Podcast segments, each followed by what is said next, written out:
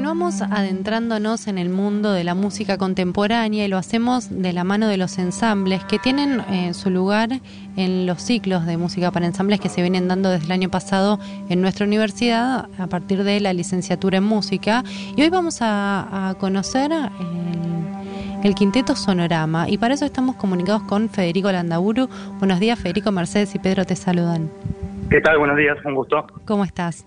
Bien, muy bien. Bueno, queremos conocerlos a ustedes, al, al, ensamble Sonorama. Contanos cómo está conformado este grupo. El Sonorama es un quinteto, lo que se llama un quinteto Pierrot, un quinteto que está, que está compuesto por un piano, eh, violín, cello, clarinete y flauta.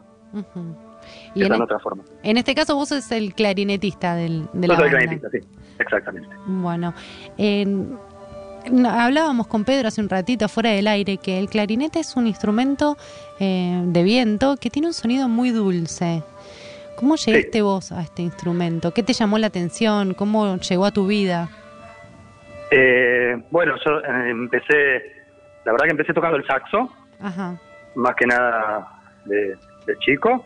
Quería quería tocar música popular, quería tocar, tocar rock, después me interesó el jazz. Y creo que también desde muy temprana edad me empezaron a interesar lo que se llama la música contemporánea. Y hubo un, un concierto que capaz que ya a esta altura es, medio una construcción mítica que me hice, pero recuerdo un concierto que me impresionó mucho en el Dorado, el Teatro Colón, un domingo a la tarde, que hicieron una obra de Bela Bartok, que, que es un trío muy conocido para clarinete, violín y piano, y bueno, eso me, medio me, cambió la vida, digamos, como escuché ese instrumento y, escuché esa voz, sobre todo, sobre todo, sobre todo la, obra de, de Bela Bartok, que se llama Contrastes, y, y realmente, bueno, fue como una revelación. Eh, salí de ahí y dije, no, tengo que cambiar de instrumento. Con el saxo no, tampoco la pasaba muy bien con el saxo. Es bastante ingrato el saxo. Es difícil, ¿no? Sacarle un sonido. Sí, sí, sí. además hay algo, bueno, capaz que que es algo más técnico, pero por cómo está construido eh, el saxo eh, es muy complicado tocar tocar el registro más grave, tocar suave, tocar dulce, etcétera, y el clarinete es totalmente al revés. El, lo primero que uno aprende es a tocar en el registro más grave y de una de una manera muy muy fácil, ¿no? Si bien es un instrumento muy complicado, pero eso fue lo primero que me llamó la atención, que, que me estaba rompiendo el alma con el saxo por conseguir algo que el saxo no puede dar y que el clarinete eh, lo da por naturaleza. Entonces, bueno, así fue como, como empecé con el clarinete. Y después, por suerte, entré a una orquesta estudiantil que había entrado tocando el saxo. Y cuando le dije al, al director que me iba a pasar el clarinete, ellos me prestaron de la orquesta un clarinete bajo. Qué bien. Que es, que es, un instrumento maravilloso y que es bastante prohibitivo porque suele ser muy caro. Entonces ya desde, desde temprano empecé también con el clarinete bajo que es también a lo que le dedico mucho. y, bueno, eso, fue un poco marcándome el camino. Qué buena historia, Federico. Em, y hablando de experiencias, te, te, propongo el siguiente juego. Ponete en, la piel de un ser humano común y corriente que va caminando en una noche de otoño, debidamente abrigado, y de repente su cuerpo se conduce por magnetismo hacia un auditorio entra, se sienta y está el quinteto sonorama sonando. ¿Qué experiencia vive ese sujeto?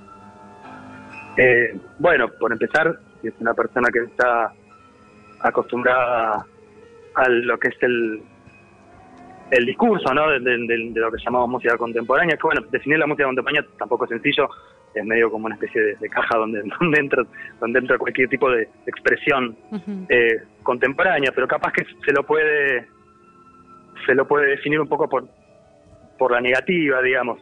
Eh, no es no es música que uno puede escuchar sin poner un poco de, esfuerzo de su parte, digamos. eh, en el sentido de que lo primero que, van, que se va a encontrar es algo que lo va a llenar de cuestionamientos. eh, sobre todo, bueno, es, es música que juega mucho capaz que con la que con la imposibilidad de, previsión de, lo próximo que voy a escuchar. Eh, entonces eso te exige constantemente una, una gimnasia entre la escucha y la memoria, ¿sí? La escucha, la memoria y un poco capaz que la, anticipación y, y bueno, creo que en ese sentido es es bastante sorprendente. Lo que vamos a tocar mañana también, eh, bueno, es, muy rico tímbricamente, ¿no? En el sentido de que capaz que sea una persona que ya conozca un violín, ya conozca un violonchelo, o no, bueno, pero digo, eh, o un clarinete o una flauta, pero capaz que se encuentra con formas distintas de tocar estos, estos instrumentos, eh, sonoridades que no son las, las tradicionales. En la música contemporánea de golpe entra mucho de lo que en la, en la formación clásica, eh, cuando uno estudia música clásica o bueno o la, la, técnica más tradicional de ese instrumento, hay muchas cosas que están señaladas como errores o cosas que bueno, eh, bueno, ese sonido. Ponele. ¿Cómo? Que cosas prohibidas para la música clásica o algún tipo de música académica. Y, exactamente. Y en cierto sentido, bueno, buena parte o toda una, una, buena corriente de la música contemporánea eh, trabaja con las sonoridades capaz que alternativas, podríamos llamarlo, o no convencionales de cada uno de, estos instrumentos. Claro. Y, y, en particular, bueno, nosotros mañana vamos a hacer un... Bueno, compartimos el, el programa con, con el trío Música Impura. Eh, entonces, bueno, el medio concierto que, que tenemos nosotros, vamos a tocar tres obras. Dos de ellas son de dos, dos chicos que son docentes de la carrera en un 3 eh, son muy, buenos compositores. Y además tocamos una obra que ya es medio un clásico, el, sería la segunda mitad del siglo XX, de un compositor llamado Grisey, que si bien eso también está presente en, la, en, las obras de Agustín Salzano y de Luciano Kolikov, que son los otros chicos, en, en Grisey realmente hay una especie de, de juego de juego perceptivo para el, para el oyente, digamos, y en el sentido de que, bueno, capaz que eh, se puede llegar a percibir digamos, diferentes temporalidades, ¿no? Yo creo que, es, un, poco la idea, como si de golpe eh, un minuto ya no durara un minuto, puede llegar a durar mucho más o mucho menos, ¿sí? Todo, todo, todo, todo ese trabajo que hacen los, que, que, que, suelen hacer los compositores y en el caso de Grisay, bueno, está hecho con, con, con, mucha maestría y es muy, es muy eficiente. Entonces, capaz que volviendo un poco al ejemplo, una persona que, que entra al concierto eh, se va a encontrar al menos con la propuesta de un viaje. Sí. Eh, que ojalá, ojalá le interese, se pueda subir y, y bueno, y ojalá que a alguno le pase lo que me pasó a mí con el concierto de Labarto, digamos. Ojalá. ¿Te imaginas? Ser inspirador de algún, claro, de alguna persona que está ahí viéndolos y decir, uy, mira cómo suena el clarinete, voy a yo quiero tocar como este pibe. Y resulta que sos vos y hay una persona que quiere aprender a tocar el clarinete como vos. Pensaba en esto de cuando hablabas de, las sonoridades distintas de los instrumentos, eh, salir de lo tradicional. El año pasado tuve la oportunidad de estar en el ciclo y ver algunos de los conciertos. Y por ejemplo, uno de los, de los músicos que tocaba el piano, en vez de tocar el piano desde las teclas, con la caja abierta, lo golpeaba con unos martillitos. Entonces sonaba, claro, o los o con la uña los movía las cuerdas, son cuerdas mucho más gruesas que la guitarra, por ejemplo. Eso es un poco las, las búsquedas tímbricas de, las que hablaba. Eh, generalmente los instrumentos que tocamos tienen un mecanismo que, que no cambia, digamos, más allá del repertorio que uno toque, va, baja, baja la tecla, pega un martillo y listo. Bueno, si empezás a, intervenir en ese mecanismo, si empezás a, a subvertirlo, ¿sí? porque en el fondo se trata de, un movimiento bastante subversivo, eh, bueno, lo, lo, que empezás a, a, manipular es la naturaleza tímbrica del Claro. Qué lindo eso.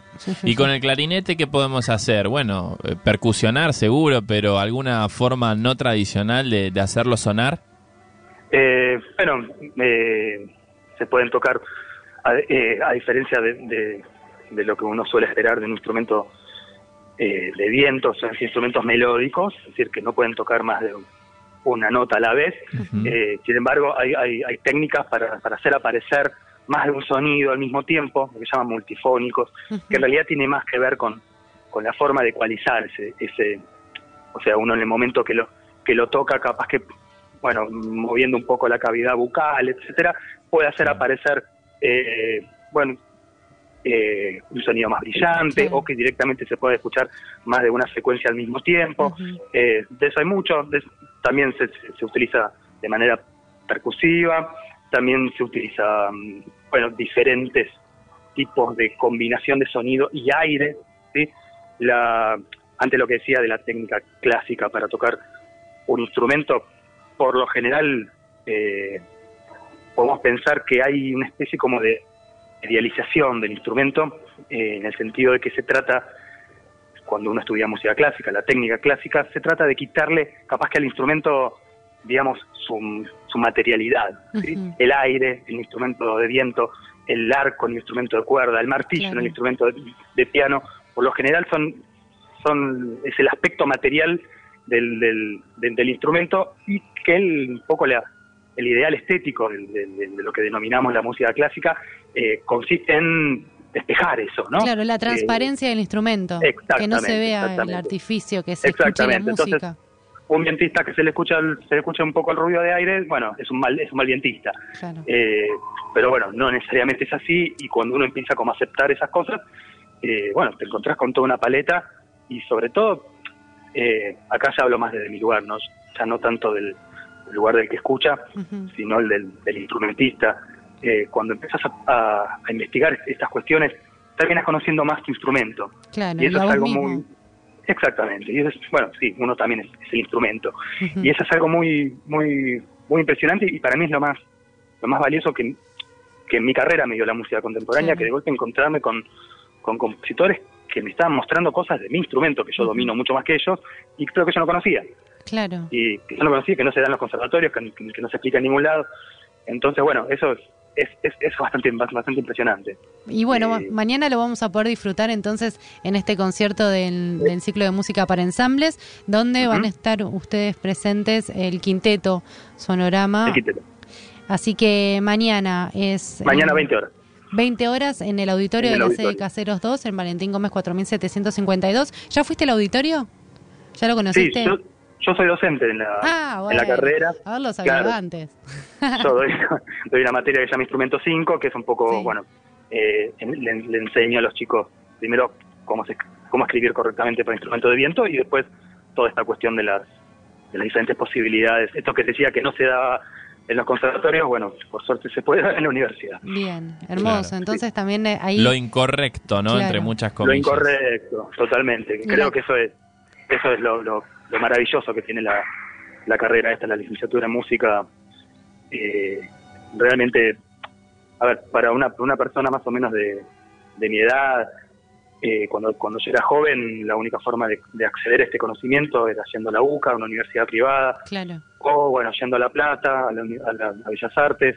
La verdad que, bueno, tenemos que, agradecerle mucho a, Gabriel Valverde por, por, haber armado esta, esta carrera y enclavarla ahí en, el conurbano. La verdad que es, bueno, hablando de, acciones subversivas, creo que esa es una maravilla. Eh, yo a veces eh, deseo eh, haber contado con eso durante tu formación. Claro. Totalmente. Bueno, ahora entonces los estudiantes tienen la posibilidad de eh, cursar esta carrera y además ver ensambles en vivo y en directo en el auditorio de su propia universidad. Así que, Federico, te agradecemos mucho por este tiempo y allí estaremos apoyando el ensamble y el ciclo de música para ensambles. Fantástico, les, agradezco mucho a ustedes y bueno, espero mañana. Un abrazo Un Adiós. Éxitos. Chau, chau. Hablábamos con Federico Landaburu, músico, clarinetista del quinteto Sonorama que se va a presentar mañana en el segundo concierto de la segunda temporada del ciclo de música para ensambles a las 20 horas en el auditorio de la sede Caseros 2, Valentín Gómez 4752, con entrada libre y gratuita, organizado por la licenciatura en música.